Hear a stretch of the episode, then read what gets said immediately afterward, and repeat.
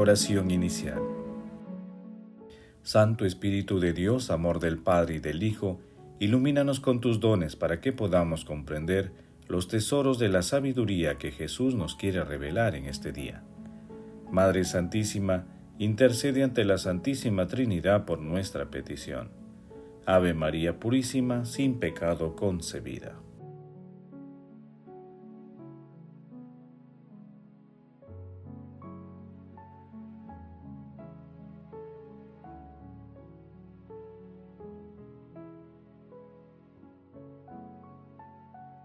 Lectura del Santo Evangelio según San Mateo, capítulo 5, versículos del 1 al 12a. En aquel tiempo, al ver Jesús el gentío subió a la montaña, se sentó y se acercaron sus discípulos, y él se puso a hablar enseñándoles. Dichosos los pobres de espíritu, porque de ellos es el reino de los cielos. Dichosos los que lloran, porque ellos serán consolados. Dichosos los sufridos, porque ellos heredarán la tierra. Dichosos los que tienen hambre y sed de justicia, porque ellos quedarán saciados. Dichosos los misericordiosos, porque ellos alcanzarán misericordia. Dichosos los limpios de corazón, porque ellos verán a Dios. Dichosos los que trabajan por la paz, porque ellos se llamarán los hijos de Dios. Dichosos los perseguidos por causa de la justicia, porque de ellos es el reino de los cielos. Dichosos ustedes cuando los insulten, los persigan y los calumnien de cualquier modo por mi causa. Estén alegres y contentos, porque su recompensa será más grande en el cielo. Palabra del Señor. Gloria a ti, Señor Jesús. ¿Quiénes son los pobres de espíritu? No se trata principalmente de la pobreza material, según la Sagrada Escritura, la pobreza de espíritu concierne a quien vive en una perspectiva sobrenatural. Vive en el mundo trabajando y tratando de ganarse el pan de cada día, pero al mismo tiempo es consciente de que todo bien viene de Dios, incluso el bien temporal. Pobres de espíritu son los que no se atribuyen a sí mismo ni lo que son ni lo que poseen. De hecho, reconocen que lo han recibido todo de manos de Dios generalmente a través de la contribución de otros. Por eso no se jactan, sino que alaban al Señor por el bien que logran hacer en la vida, y así viven en la verdad. De hecho, la actitud interior de pobreza representa un acceso seguro a la posesión del reino de los cielos. En cierto sentido, crea en el hombre el espacio interior necesario para ser partícipe de la vida y de la felicidad de Dios. San Juan Pablo II.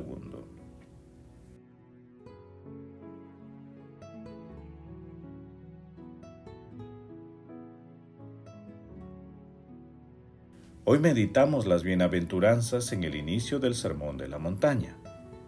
Las bienaventuranzas son el himno de la soberana excelencia del reino de Dios, que se dirige al corazón del ser humano de todos los tiempos.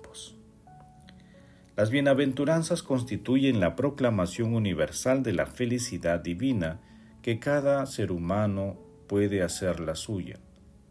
Son un camino de sabiduría, de inmensa esperanza, y perfilan el trazo más bello del rostro de Jesús. Representan una hermosa e inagotable oferta de misericordia divina para la humanidad, porque nos propone e invitan a una constante superación santificadora. Es necesario que cada cristiano difunda el perfume de las bienaventuranzas, un perfume de paz, de dulzura, de alegría y de humildad.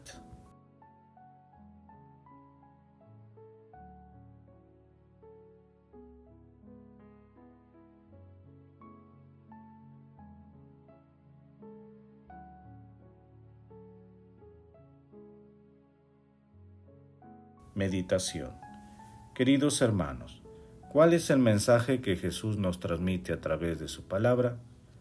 Las bienaventuranzas proclamadas por nuestro Señor Jesucristo nos ayudan provocativamente a desenmascarar nuestro yo, a trastornar la sociedad presente y futura porque sitúan la felicidad divina donde tal vez nunca la buscaríamos y donde pareciera que nunca podríamos hallarla. Su comprensión modifica toda nuestra existencia. En este sentido meditemos con San Agustín. ¿Qué es seguir sino imitar? La prueba es que Cristo ha sufrido por nosotros, dejándonos un ejemplo como dice el apóstol Pablo, para que sigamos sus huellas. Bienaventurados los pobres de espíritu, imitad al que por vosotros se ha hecho pobre por hacerlo rico. Bienaventurados los mansos, imitad al que ha dicho, aprended de mí, porque soy manso y humilde de corazón. Bienaventurados los que lloran, imitad al que llora por Jerusalén. Bienaventurados los que tienen hambre y sed de justicia, imitad al que ha dicho, mi alimento es hacer la voluntad del que me envió. Bienaventurados los misericordiosos, imitad al que socorre aquel que los bandidos han herido en el camino, dejándolo medio muerto y desesperado. Bienaventurados los puros de corazón, imitad al que no cometió pecado, ni se encontró mentira en su boca.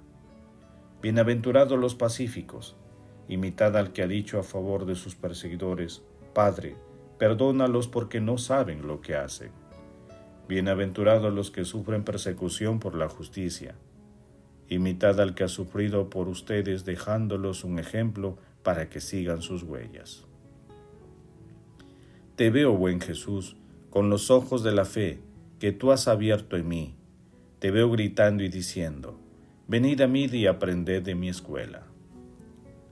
Hermanos, meditando la lectura de hoy respondamos. ¿Seguimos la senda de salvación que representan las bienaventuranzas? ¿Nos dejamos interrogar por las bienaventuranzas? Que las respuestas a estas preguntas nos ayuden a caminar en el camino de la verdad y a emprender una auténtica revolución interior basada en el sermón de la montaña. Jesús, María y José nos aman.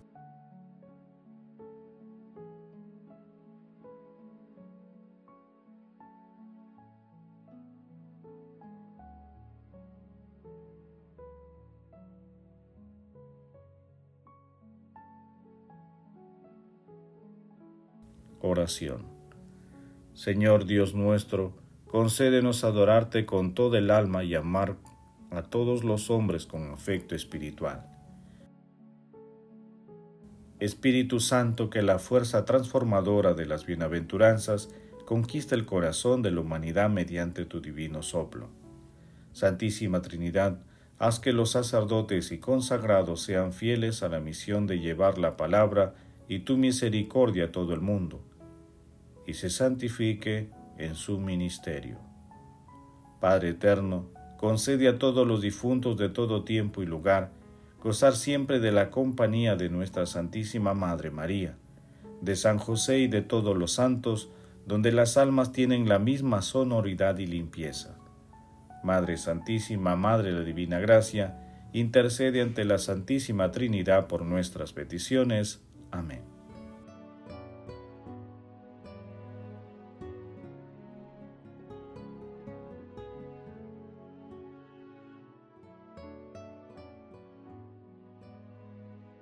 Contemplación y acción. Hermanos, contemplemos a nuestro Señor Jesucristo con un escrito del Padre Jacques Philippe. Es interesante poner a la pobreza de espíritu en relación con las virtudes teologales, la fe, la esperanza y la caridad. Son el corazón de la vida cristiana. Son nuestra riqueza y nos introducen en toda la riqueza de Dios. Pero hay también un cierto misterio de pobreza que es propio del ejercicio de las virtudes teologales. La fe supone una cierta forma de pobreza. Creer es aceptar que no verlo todo siempre, no comprender siempre, caminar a menudo en la oscuridad. Es avanzar fiándose de otro, entregarse a una verdad que nos supera y que no dominamos. Abraham, nuestro Padre en la fe, partió sin saber a dónde iba. La esperanza también es una forma de pobreza. Esperar no es poseer, como lo explica San Pablo en la carta a los romanos, sino aguardar con confianza lo que aún no tenemos, porque hemos sido salvados por la esperanza. Ahora bien, una esperanza que se ve no es esperanza, pues ¿acaso uno espera lo que ve? Por eso, si esperamos lo que no vemos, lo aguardamos mediante la paciencia. En cuanto al amor, supone también, según hemos dicho, una actitud de pobreza interior. Amar es vivir no para sí, sino para el otro. Amar a alguien es renunciar a una autosuficiencia. Amar verdaderamente exige renunciar a toda dominación, a todo poder sobre el otro, a toda posesión. Eso obliga a respetar la libertad del otro. Si el ejercicio de las virtudes teologales supone una cierta forma de pobreza, se puede decir a la inversa, que la pobreza es el campo privilegiado donde crecen las virtudes teologales. Si la pobreza es una gracia, es porque nos obliga, por decirlo así, a no vivir solamente según las pautas habituales, a no contentarnos con los recursos humanos, que nos son familiares, sino a creer, a esperar, amar de manera más profunda y más pura, nos da la oportunidad de poner por obra las virtudes teologales en toda su intensidad y fecundidad. Meditar sobre la pobreza de espíritu y las bienaventuranzas es también considerar cómo practicar la fe, la esperanza y el amor en las situaciones concretas de nuestra existencia.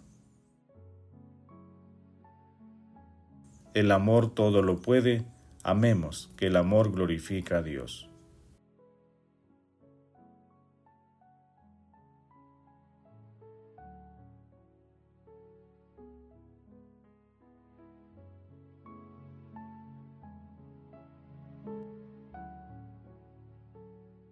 Oración final. Gracias, Señor Jesús, porque tu palabra nos conduce por caminos de paz, amor y santidad. Espíritu Santo, ilumínanos para que la palabra se convierta en acción. Dios glorioso, escucha nuestra oración, bendito seas por los siglos de los siglos. Madre Santísima, intercede ante la Santísima Trinidad por nuestra petición. Amén. El Señor esté con ustedes y con tu espíritu. La bendición de Dios Todopoderoso, Padre, Hijo y Espíritu Santo, descienda sobre ustedes y los acompañe siempre. Amén.